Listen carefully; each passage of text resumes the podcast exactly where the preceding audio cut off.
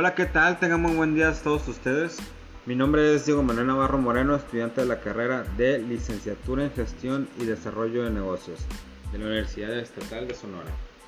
El día de hoy les vengo a platicar sobre el tema de la innovación empresarial, que es un tema que a muchos, sino que a todos, de la rama de negocios nos interesa muchísimo, ya que es uno de los temas más comentados desde tiempos atrás ya que la innovación jamás terminará de ser necesaria en cualquier organización, desde un simple producto hasta el servicio que se ofrece al cliente.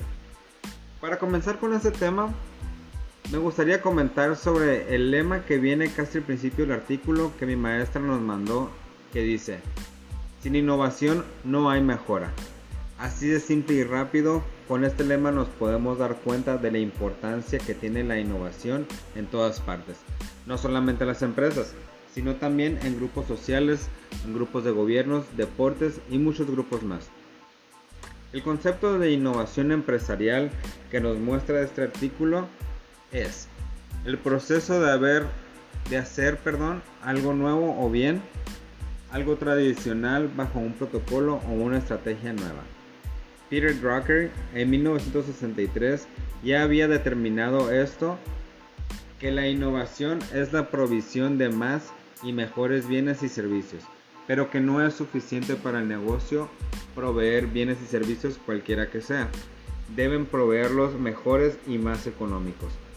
Lo que nos dice Drucker en ese entonces se sigue aplicando hoy en día casi 70 años después ya que la innovación no solamente se trata de hacer que un producto sea mejor o que se vea mejor, sino que también puede mejorarse la manera en la que se elabora, las vías por las cuales se comercializa, el desarrollo del producto, el precio, los servicios, las técnicas de los departamentos de la organización y hasta la propia empresa puede ser innovada con mejores acciones. La innovación también se puede ver como una solución a un viejo o un nuevo problema que se presenta en las organizaciones o a las necesidades existentes que vayan surgiendo en el proceso o creación de un producto o bien en el ofrecimiento de un servicio. Aunque no hay que concentrarnos solamente en estos dos, como ya había comentado anteriormente, también tenemos otros factores en los que nos podemos enfocar. Para entender a la innovación empresarial, a mi punto de vista, habrá que presentar dos conceptos que se utilizan mucho en este tema, que son la eficiencia y la eficacia. Eficiencia es la capacidad para realizar o cumplir adecuadamente una función. Se da cuando se utilizan menos recursos para lograr un mismo objetivo o cuando se logran más objetivos con los mismos o menos recursos.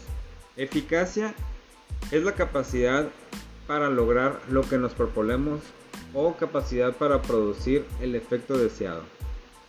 Hay varios tipos de innovación empresarial. Está la innovación tecnológica, que es aquella que corresponde a un avance de índole técnico o científico, como por ejemplo una máquina para realizar algún proceso.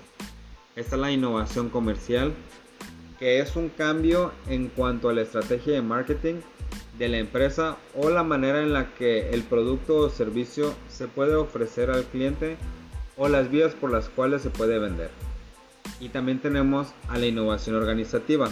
Se refiere a la forma en la gestión empresarial. Por ejemplo, puede ser un grupo empresarial que posee varios medios de comunicación decidida descentralizar ciertas actividades.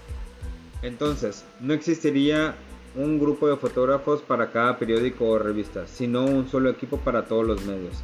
De ese modo se evita que un mismo evento sea cubierto por dos fotógrafos que trabajan para la misma compañía.